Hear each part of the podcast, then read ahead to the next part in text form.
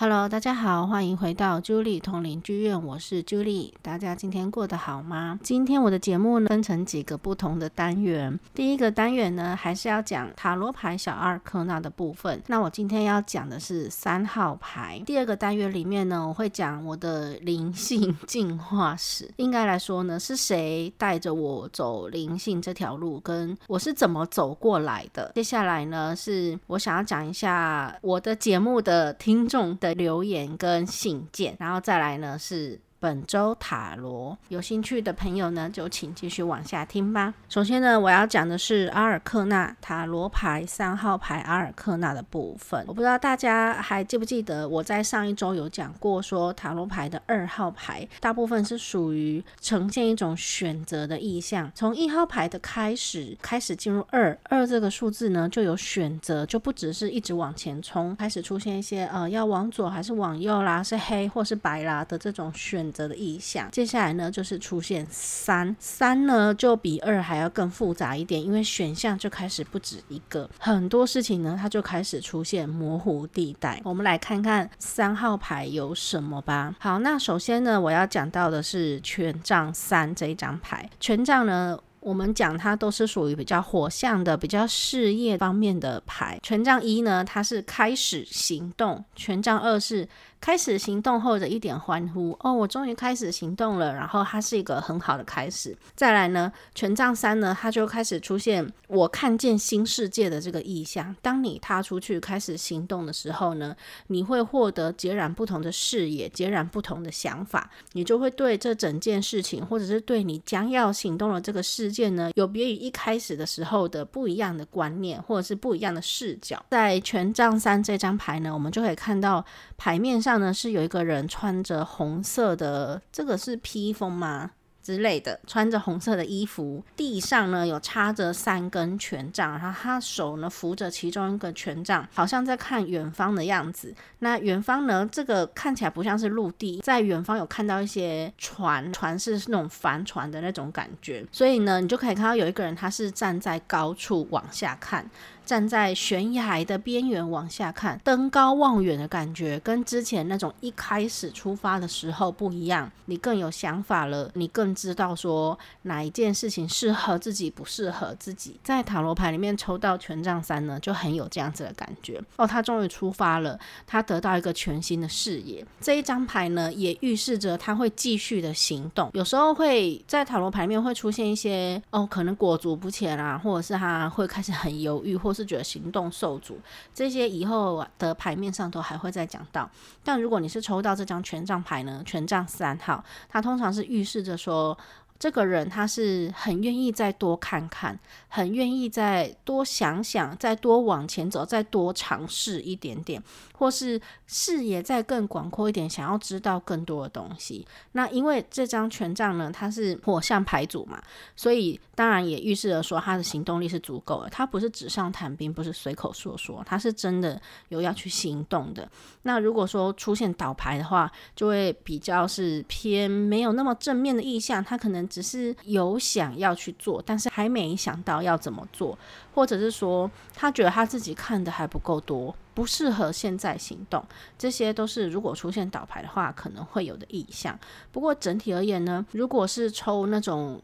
是否是或者不是的这种选择题的话，通常抽到权杖三呢，他的答案都是 yes，就是对方是说没有问题的，可以再继续往前的，有获得了他想要获得的资讯，然后他还想要知道更多，还想要再更往前走。那这些呢是三号牌，权杖三号牌给我们的意象。那下一张牌呢是看起来有一点恐怖的宝剑三哦，宝剑三是非常简单暴力的一张牌，就算你没有学塔罗牌，就算你不知道塔罗牌是什么，你光看它这个画面也知道它要讲什么。宝剑三呢，就是有一颗爱心，然后上面插着三根宝剑，看起来超级痛的样子。我们之前呢在讲宝剑二的时候，有讲说有一个女生她在月光底下，她眼睛蒙起来，然后两支剑握在她的手上，她在衡量，在做选择，不知道谁轻谁重嘛。在宝剑三这张牌呢，她做出了决定哦。也许觉得宝剑二的那两个选项都不在她。的好球区里面，都不在他的考量范围之内。在宝剑三里面出现了这个感觉上很痛苦的牌啊，他感感觉他受伤了，或者说他感觉他没有他要的东西，所以他有一点失望。只要抽到宝剑三这张牌呢，虽然牌面上看起来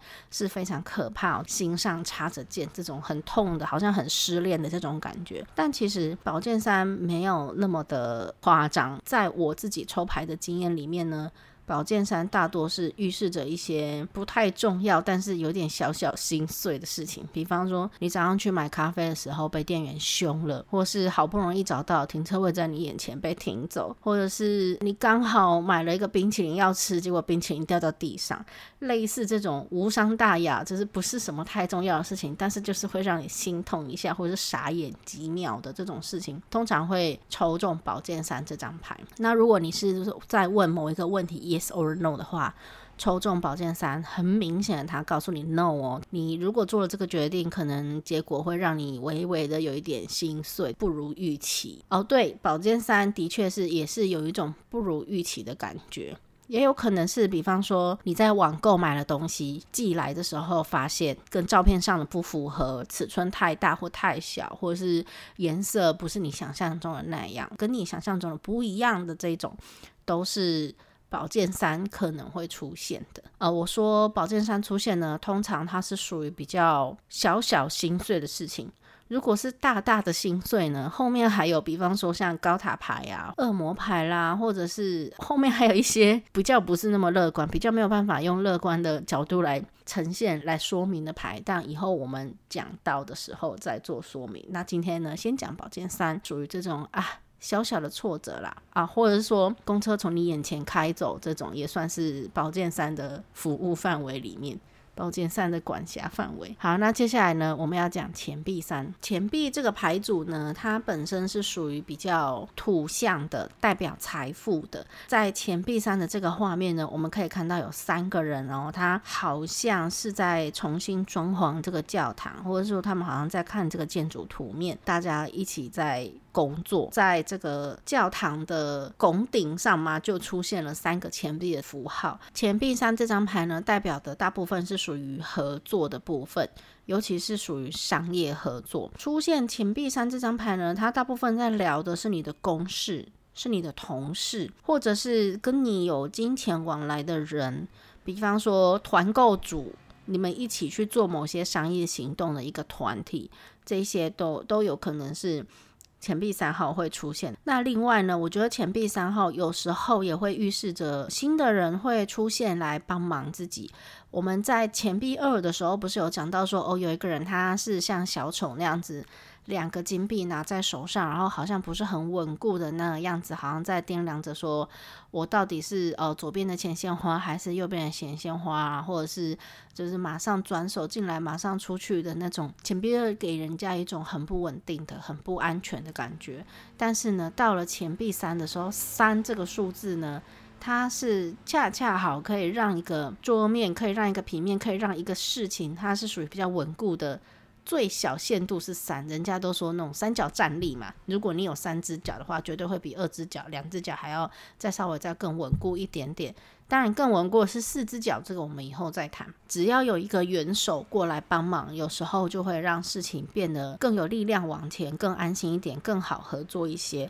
所以三号牌。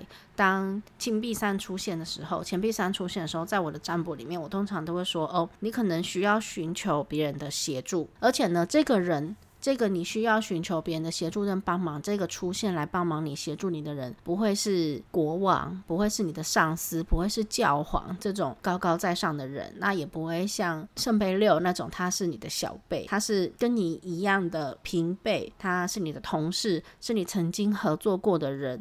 那因为是钱币牌组的关系，我特别强调，他可能是商业合作伙伴，或者是说在工作上一起共事过的人，这些其实都是钱币三他想要表达的。如果是逆位的话，可能就会是合作的不愉快，或是大家是很勉强把这件事情做完的。大家有没有就是大学或高中的时候，有一种是分组分到不想要分的组，然后勉勉强强极端痛苦的把那个作业做完的那种感觉呢？其实也差不多是呃钱币三的倒位，钱币三的逆位会出现的感觉。那以上呢，就是钱币三会出现的状况，钱币三的牌意。好，接下来我们要讲圣杯三哦。圣杯三呢，在我之前看过的一些塔罗牌的书籍里面呢，它把它形容成九西开，就是九西开是日文啊，就是在你下班之后呢，跟办公室的女生一起去喝酒的这种女子。专属的聚会的这种感觉，那我觉得他这种女子专属的酒会，酒味女子专属的酒会，很适合来形容圣杯三这张牌。这张牌的牌面呢，是有三个女生，然后好像彼此很开心的在跳舞的样子，同时都举着酒杯，好像在跟对方要求要干杯，这样很很开心很快乐。刚才的钱币三呢，是属于同事之间的合作，它是属于比较冷静的，比较往前的，比较工作的。在圣杯里面的这个聚会呢，它是属于比较快乐的，比较轻松的，比较跟朋友的。如果说你下午跟朋友见面，跟朋友一起去吃饭，跟朋友在一起很开心，这种都是属于圣杯三的范围。但如果是你下班了以后，跟你的上司去喝酒，跟你的同事出去吃饭，然后你们聊一些公事，或聊一些工作上喜欢或不喜欢的上司或同事，这种是属于钱币三的范围里面。我们其实可以看，当你抽出一个牌的时候，你可以看出这个人或这段关系对你或对对方来讲是什么样的感觉。是属于很像朋友之间的感觉呢，或是很像合作的感觉？你跟他有多少感情在里面？其实有时候是可以从你抽到什么样的牌组，是宝剑牌组，是金币牌组，还是从圣杯牌组？是可以从这些你抽到的牌组是来做判断。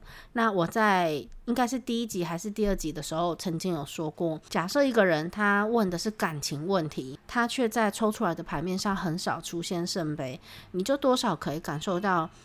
要不嘛，就是他问的两个人其实并不是那么的有那种爱、那种感情。如果是钱币比较多的话，他们多的比较两个人的感觉比较像是同事之间。那如果是权杖比较多的话，很感觉上他们两个可能是，比方说是一起行动的人啊，或者是比较属于一见钟情的这种。抽出来的牌是哪个牌组，其实是多少可以暗示着说他们两个之间的感情，或者是说来问的这个人呢，他对感情的看法，他对这段感情的看法，他对这一件事情的看法。法是什么？回过头来讲圣杯三哦，圣杯三大部分都是很快乐的事情，比方说一起去喝下午茶，一起去哪一个很想去看的展览看展，属于是比较休闲的、比较开心的、比较没有那么严肃的这种聚会呢，都会出现在圣杯三里面。如果这张牌是出现倒牌呢，我曾经有。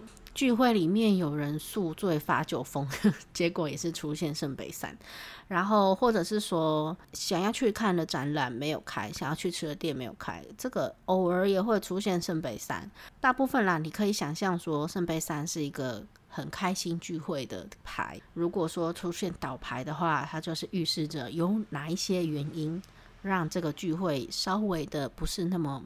开心美中不足。那再来呢？我讲圣杯二呢，是大部分是属于爱情的。不管你是男男也好，男女也好，女女也好，两个人之间的爱是是属于感情上的、爱情上的爱。三号牌呢，则是属于友情上的爱。假设他问某一个人，问他说：“哦，我对他对我的感觉是怎么样？”那出现了圣杯三，我就会跟他讲说：“哦，他对你的感觉比较偏朋友。”那如果是金币上的话，就是偏同事。我上一次讲二号牌的时候，好像还漏讲哦。我讲说圣杯二就是约会，没有错。其实还有另外一个解释，我也蛮常用到的。你对某个东西是情有独钟的，一见钟情，你好像很爱这个 东西的时候，有时候也会出现圣杯二哦。比方说，我非常的喜欢收集文具，非常的喜欢。有些人喜欢收集各各式各样，我不知道收集什么，收集塔罗牌好了。当你对这个东西的爱很纯粹的时候，你就是喜欢他，就是喜欢用这个东西的时候，其实也会出现二号牌。那以上呢，就是塔罗牌三号牌给人的感觉。那接下来呢，我要讲的是，哎，我们要进入下一个单元哦。再补充一下，圣杯三呢，除了朋友的聚会之外，还有另外一个是因某个兴趣而结合的团体，比方说，我们同样都是钓鱼同好会。我们是一起打电动的魔物猎人同好会，因为同样的兴趣而结合的团体也会出现圣杯三，这是我要补充的。我写在笔记上，就会发现刚好没有讲到，所以我补充一下。好，那接下来呢，我要讲的是我的灵性进化史哦。我还要讲的是呢，其实从我懵懵懂懂、很无知，到我现在知道自己大概要往哪一个方向去，大部分是透过书籍找到的答案。那在与神对话，我稍后会讲到这本书，在与神对话里面曾经有讲过。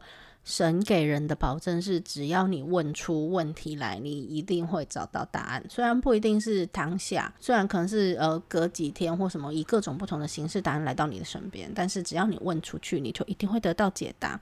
那我其实还蛮相信这句话的。在我的生命里，我很常会问出谁也没有办法给我回答的问题，但最后我可能会透过听歌也好，透过一些书籍也好而找到答案。那我觉得我在如何，让自己的灵性层面更上一层楼这件事情呢，我就非常的仰赖那个神嘛，或者是说从天而降的答案，我自己称之为通灵啦。其实我在小的时候呢，是非常自卑的。我的家人，我的我的姐姐们都非常的优秀，他们也有很好的成绩，然后在学校的表现也都很好。我不晓得他们个人的感受是什么，因为我相信从他们的眼睛来看，他们一定有别的看法。目前只谈我自己个人的感受是，我小时候其实是还蛮自卑的。当然，姐姐他们有很好的资质，然后表现很优异，是一件好事。我的家人里面有人会比较喜欢拿姐妹之间来做比较，比方说，可能姐姐表现很好，那你为什么你表现成这样？可能他话没有讲的那么明白。就小时候，国小、国中的时候的我，接收到的感觉就是这样，所以我一直都蛮自卑的，而且觉得自己不如别人。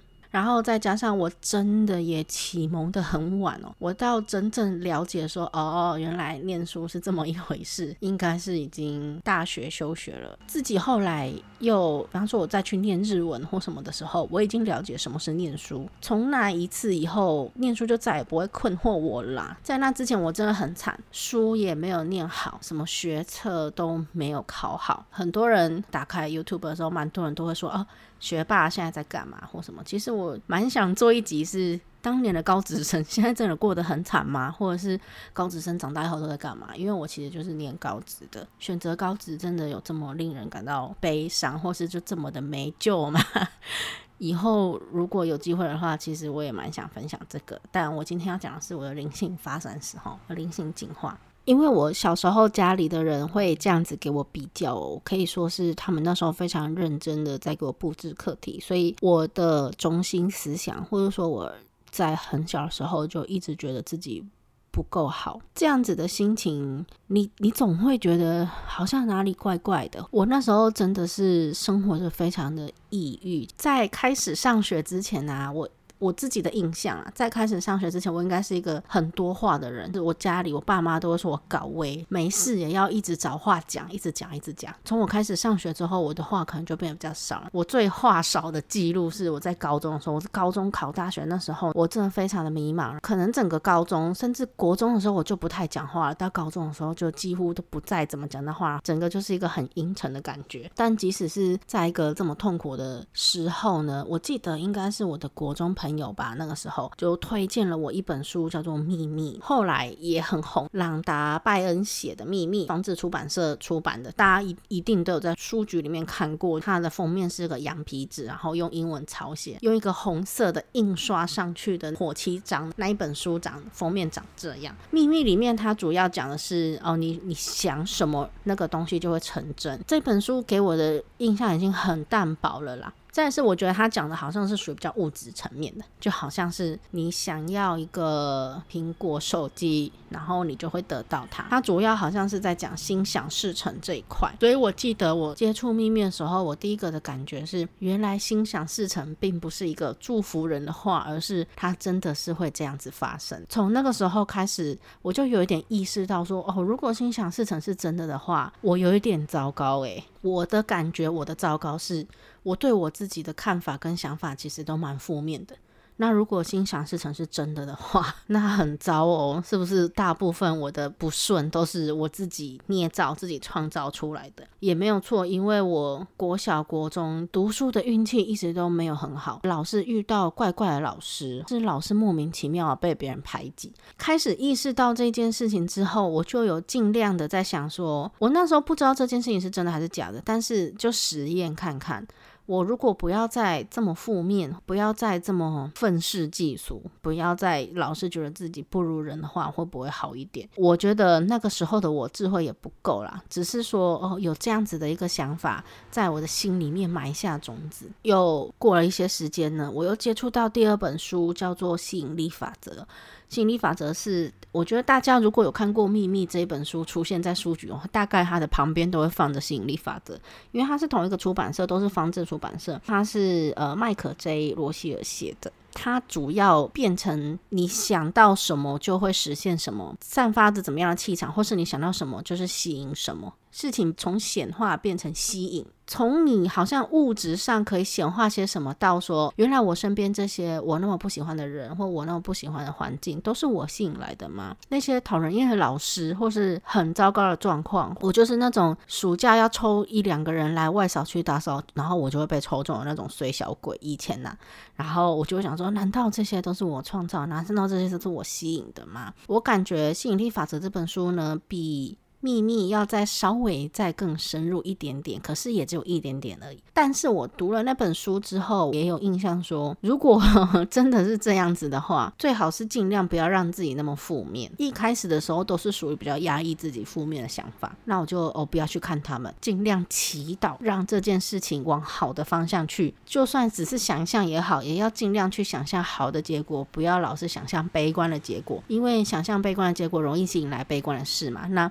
我就尽量的不去想象悲观的事，尽量一直往好的方面去想，不管它的结果如何。我记得我在吸引力法则之后呢，感想跟我的改变是这样。从吸引力法则之后呢，其实我就觉得说蛮空洞的，除了你会吸引来你想要的是什么之外，好像也没有什么了。所以我放下了这件事情很长的一段时间，从高中。还是大学毕业之后，就再也没有再去接触到这件事情。直到我去国外工作的时候，那那个时候前面几集我的黑暗时刻里面，我有提到过，说我觉得很痛苦嘛，因为好像快要忧郁症，公司也不是很顺利，然后我都不知道我自己在干嘛。那时候也可以说是为了逃避现实，或者说想办法让自己好过一点，我又重新开始接触灵性这件事情，又在搜寻了吸引力法则相关的资讯的时候呢，我搜寻到赛斯。那赛斯呢，永远是我心中一个迷雾，就是我到现在没有办法理解他。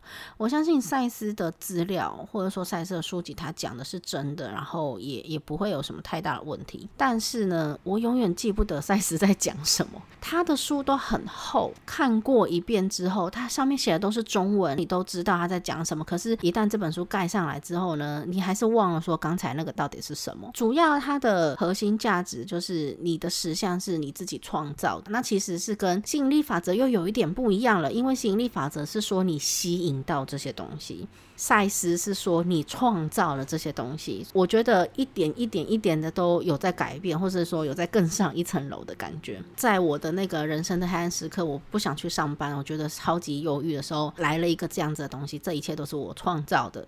那我要怎么去创造我喜欢的东西，而不是？老是创造这些悲观的，令我感觉到痛苦的。我到底为什么而痛苦？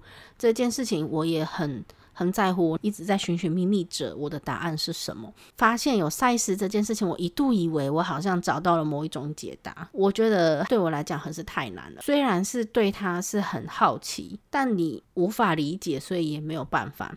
过了赛事之后呢，当然很想继续往下了解嘛。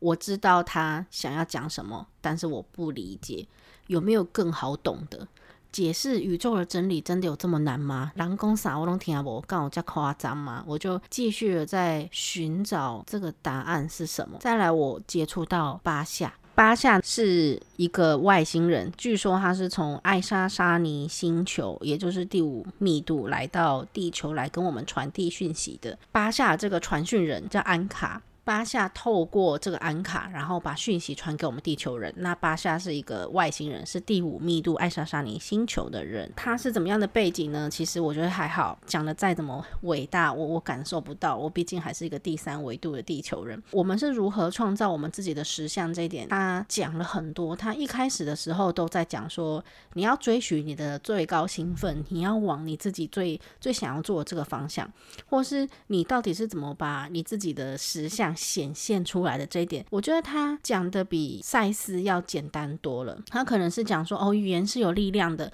你可能透过说，你可能透过想，你可能透过行动，放下你的期待跟执着，然后你把你想要的东西显化出来。他都有讲他的兴奋公式是怎么做的，我们是怎么显化我们自己的一切的。到这边的时候，我就有一种你知道吗？抓到漂浮木的感觉，我好像终于理解一些什么。那我觉得巴夏带给我最大的价值，就是我是怎么创造出我自己的实想的。跟其实，在看他的一些影片里面呢，他会不停的去问说，你要去寻找你是谁，跟不要随便的批判自己，因为我们常会说，像我，我在最前面最前面讲说。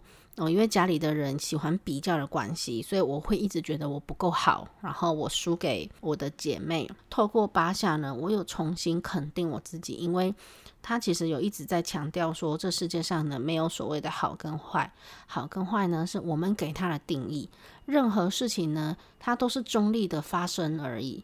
你认为他好，或你认为他坏，就是答案只在你自己的心里面。从那时候开始，就一点一点的去想说，哦，所以我是个好人，我是个优秀的女儿，或不优秀的女儿，我是一个好人，或是一个坏人，其实都是我自己认定的。那我当然会往下挖掘，说为什么会打从心里认为觉得自己不好？哦，可能是小时候的创伤。我真的有必要这样子一直否定自己吗？虽然我不会读书。可是我很会通灵啊，那通灵这件事情需要台大毕业吗？不用，对不对？只要你做得好，只要你心存善念，然后又勤加练习，然后给可以给别人帮助，其实就可以了，对不对？不需要一定是台大，一定是哈佛毕业才能做这件事情。所以我渐渐的就开始认知到说，哎，其实也许我没有这么亮丽的学历，但也许是因为我的生命根本就不需要这样子的东西。我的生命历程里不需要一个好的学历来帮助我完成些什么，所以没有也很正常。也许也有另外一种可能是我的生命里需要我没有一个很好的学历，然后才能给我布置这个课题，也不一定。透过我觉得巴夏给我的帮助是真的蛮大的，我重新审视自己的价值观，什么是好的，什么是不好的，重新的去想说这些东西对我来讲真的有帮助吗？如果说。这些东西、这些观念存在在我的心里面，只会让我否定自己、怀疑自己的存在，只会让我在比较之下觉得自己更劣势的话，我是不是应该要放弃这些想法？我就真的这么不好吗？没有吧，可是我也很乐于助人呐、综合之前嘛，之前那些什么吸引力法则啊、秘密啊，甚至赛斯不是都讲嘛，你创造你的实相，或者是你是什么你就吸引什么。那再讲到这个巴夏，他说你认为你自己是什么，你就会创造一个自己的价值观在你心里。那我就渐渐的要把这个从小带到有一点大的这个伤疤或者这个伤口，想要把它挖起来，虽然。很痛苦，过程不是很好受。每当出现一个我办不到，在心里出现我办不到这个声音的时候，我就会又反问自己：谁告诉你说你办不到的？如果是别人，你管他那么多干嘛？为什么觉得别人说的话对你来讲是有力量的？除非你认为他说的是真的。如果你认为他说的不是真的，那你为什么办不到？我就会每次在我心里面出现一些比较反面的、比较负面的，或者是比较不认可自己的话的时候，我开始有一点力量去抗衡它，或者是去解释它，或者是去稀释它，或者是去质疑它，说谁说你长得丑，或者是说呃谁说你成绩差，或者说谁说你没有高学历就没救了，这些话是真的吗？我会开始质疑这些。离开了巴夏之后，我在巴夏那边再也学不到什么。就是说我把他的一些影片啊，什么都看了个遍，然后笔记都就是做了一大堆。在我沮丧的时候，经常拿出来反复咀嚼。到离开巴夏之后呢，我又遇见了《与神对话》这本书。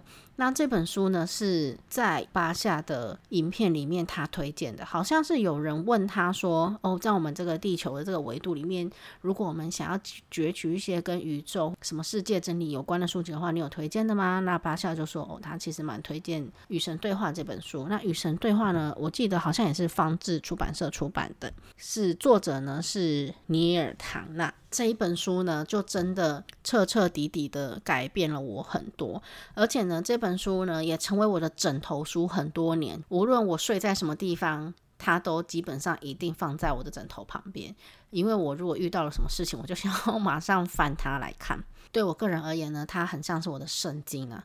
从刚才呢，我开始一开始的时候知道说，所有的事情都是你想到什么就是心想事成。在下一个阶段是你那些东西都是你吸引来的。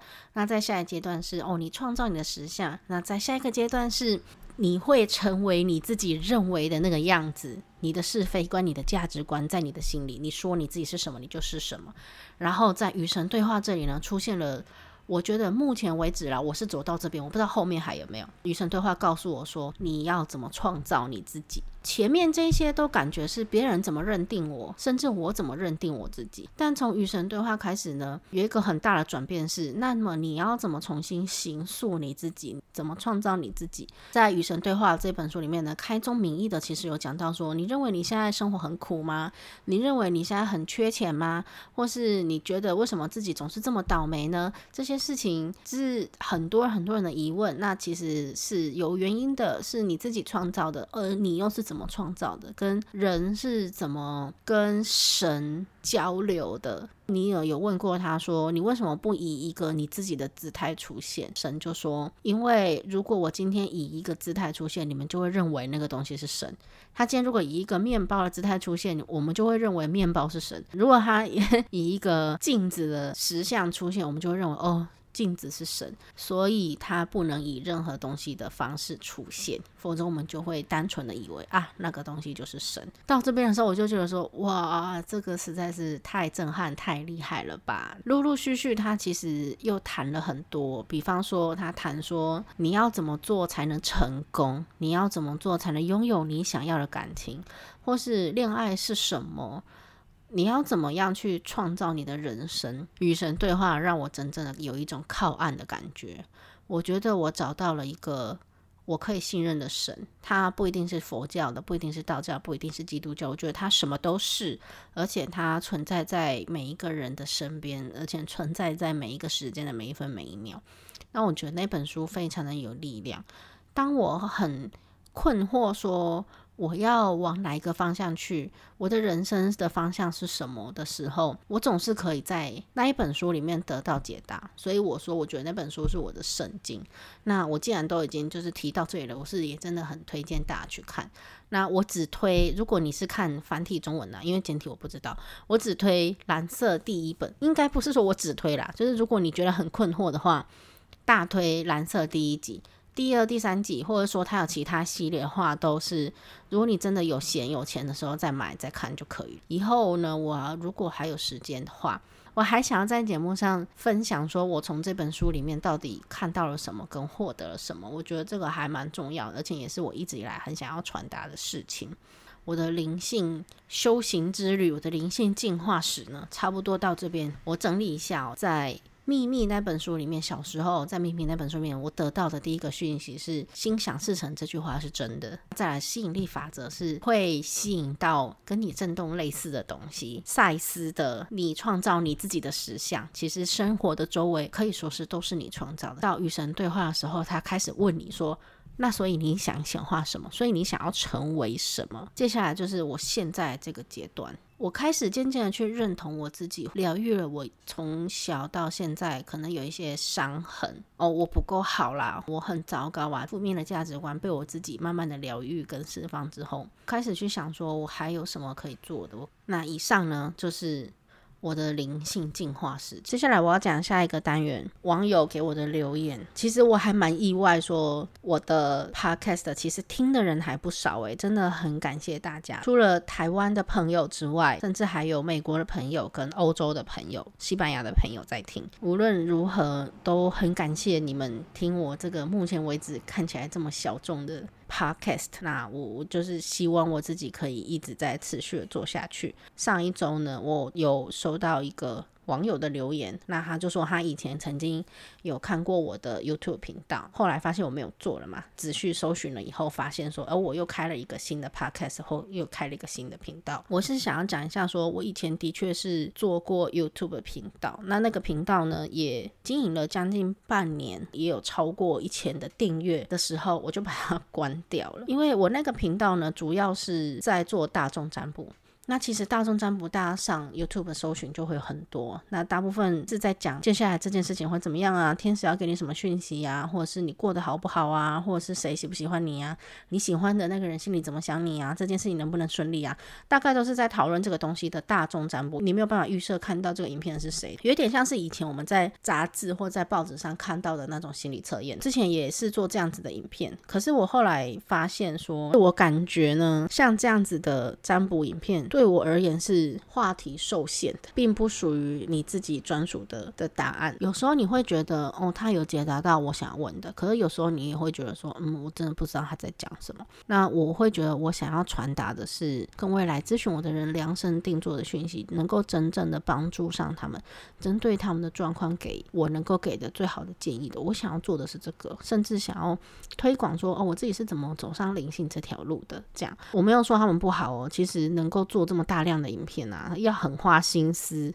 然后其实也蛮花精力的，只是说我做了半年之后，发现那不是我想做的。我其实想要做的是更靠近人群的，有办法能够更直接的给对方一些建议或解答的这种内容，是我比较想做的。YouTube 并没有办法说，在你一开频道的时候就给你盈利嘛，你要超过一千人，然后想要超过四千个观看小时，你才能够开始开盈利。那我那时候刚好过盈利门槛，我就把它关掉，因为我发现做这个再也没有办法让我感觉。得到快乐，反而会让我更彷徨。我一直在讨论天使要跟你讲什么，和那个人对你现在的看法是什么？真的是我想讨论的吗？真的是我现在想要跟大家传达的吗？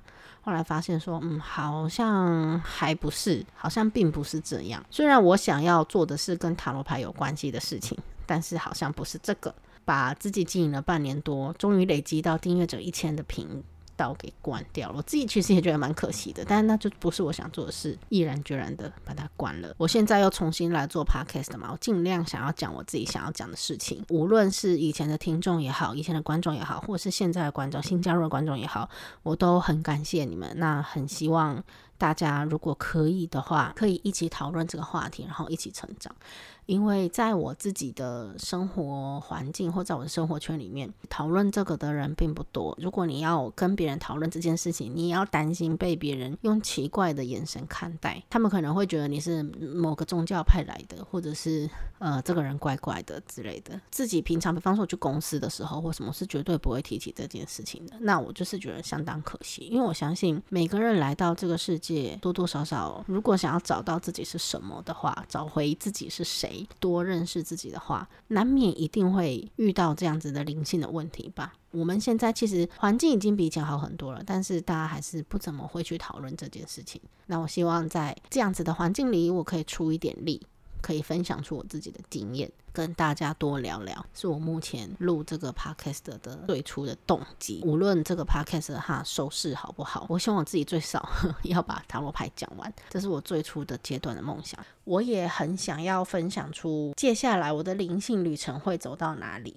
好，我们来进入下一个单元。下一个单元呢，就是大家熟悉的塔罗日记。我们来看上一周。十月十七号到十月二十三号，我抽中了什么牌？首先呢，十月十七号那天，我抽中权杖八的正位。权杖八呢是有八根有点像 Pocky 巧克力棒的那种权杖，然后它画面上呢，它是有点像平行八只权杖平行飞过那个田野。那权杖八呢，通常有移动、跑来跑去、搬家，或者是就是你没有办法专心待在某一个地方，折返跑也算是权杖八的意象。我那一天呢是约了一个客户，约了一个朋友在咖啡厅里面要占卜，因为他比较晚下班，我比较早下班，然后我就一直选不定，说我到底要在 哪一间。咖啡厅做占卜，所以就有一点跑来跑去。他也一直赖我说啊，这一间好不好？那一间好不好？那我也一直说哦，那一间也不错，这间也可以。哪一间我比较习惯？有一点跑来跑去、漂浮不定的感觉。所以我那一天抽到了权杖八。好，那关于权杖八呢，我还有一个小小的故事，是我那天在帮我的客户做占卜的时候呢，他问我某一个工作他去做好不好，那我就抽中了权杖八，那我就告诉他说，诶，你这个工作呢，可能会是通勤会是一个麻烦的点，可能会不喜欢他的通勤时间，或是不喜欢他。你从你家到他那边要通勤的时候走那条路给你的感觉，那他那时候客户就跟我讲说，嗯，可是那个通勤的距离啊，比我现在上班的地方还短呢，应该是更方便才对。我通常都会顺着客户的话讲，因为其实他感受到的才是真的嘛，他有他的价值观，他讲的话才是他世界里的实相，才是他世界里的事实。客户讲什么，我会顺着讲。但我那天也不知道为什么，我就讲说，嗯，可是权杖八就是应该是通勤的问题。就过几天呢，客户又来跟我讲说，哎。Julie，你说的对耶，真的是通勤会不顺。就是他在地图上看起来虽然是比他现在的通勤距离短了一点，直线距离是更短，可是他可能要上山跟下山，或是可能要绕一些不是很好走的小路，所以其实实际上骑车到那边感觉是更累的。那他后来就回馈给我说，结果那张权杖八是真的，这样权杖八他抽到的是逆位。这是关于权杖八的一个故事。那再来呢，是刚才讲到十月十七嘛，再来是十月十八。十月十八呢也抽中了权杖八，而且也是正位，所以我连着两天抽到一样的牌。其实我觉得蛮有趣的。那一天呢，我也是要帮一个客户占卜。那那一天那个客户占卜的形式不太一样，那天是网络占卜。那我就很希望可以找到一个。WiFi 还不错的地方，虽然我最后还是回家占卜了啦。在那之前，我就一直在找说，哦，有没有哪个地方是比较安静，然后就是 WiFi 也比较稳定的。外面跑来跑去，虽然最后还是选择回家，那也是很符合权杖八这个跑来跑去的这个意象。再来呢，是十月十九号，我抽中宝剑十的逆位。宝剑十是一个人，他被十字剑插中，然后整个人倒在血泊里的感觉，感觉很恐怖。但那一张牌呢，我抽中的是逆位，所以。我的感觉是某一件痛苦的事情终于结束了，那也没有错。那一天呢，是我连续做了两天，我觉得极度沉闷的工作以后呢，终于我可以做点别的了。我就觉得说，哦。重担终于卸下来了，痛苦终于结束，所以那天抽到宝剑十的逆位是还蛮蛮合理的。那接下来呢，我要讲的是十月二十号抽中了圣杯侍者那一天呢，我跟一个我一直以来都觉得跟他不太合的人工作，他其实对方也没有恶意，然后也没有对我做什么不礼貌或很糟糕的事情，对方其实是一个蛮 nice 的人，但我不知道为什么就觉得他。指导我的方式，他他教我的方式，让我觉得好像非常的高高在上的感觉。那我那天就一直在想办法告诉自己说，不要这样子想别人。就其实他，你可以感觉出来他没有恶意啊，只是他说话的方式不是我喜欢的方式而已。本来大家就没有必要。照着我喜欢的方式前进啊！那一天呢，就一直在学习说怎么样去包容别人说话的方式，不是我自己喜欢的方式，不要让自己一直陷在那种批评别人的痛苦里面。所以我觉得那天抽到圣杯侍者正位，就是正在学习爱的侍者嘛的正位，我觉得很很合适。那再来呢，是十月二十一号那天呢，抽中权杖二。正位权杖二这这张牌我们有讲过，对不对？就是他出发了，他开始对自己更有把握，更上一层楼，可以看到更多视野的感觉，对将来是非常充满期待的。